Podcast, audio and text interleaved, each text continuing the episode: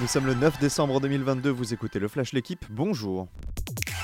Croatie-Brésil à 16h, Argentine-Pays-Bas à 20, début des quarts de finale de la Coupe du Monde aujourd'hui. Les affiches font saliver deux duels entre l'Europe et l'Amérique du Sud.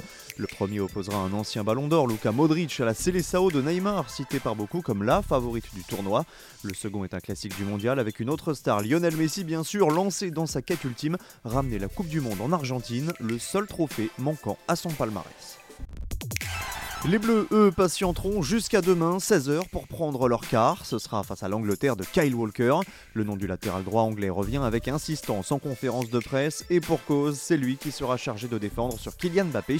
Il se murmure en coulisses que les hommes de Gareth Southgate préparent un plan pour contrer spécifiquement l'attaquant du PSG. Côté français, on a travaillé hier sur les corners, un exercice où les Three Lions brillent, notamment grâce à Harry Maguire. Didier Deschamps a pu compter sur l'ensemble de son groupe pour la séance. Il connaît les deux pays comme sa poche. Arsène Wenger s'est livré dans l'équipe avant ce choc franco-anglais. L'ancien coach d'Arsenal ne mâche pas ses mots. C'est la finale avant l'heure, affirme-t-il. Wenger croit en les chances des Bleus de conserver leur titre avec tout de même une réserve. Selon lui, l'Angleterre est peut-être l'équipe qui a le plus de chances de faire du mal à la France.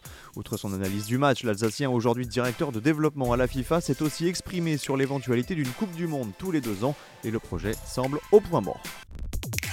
Un nouvel exploit monégasque en Euroleague. Vous l'avez suivi sur la chaîne L'équipe hier soir. La Roca Team s'est imposée sur le parquet du Real Madrid.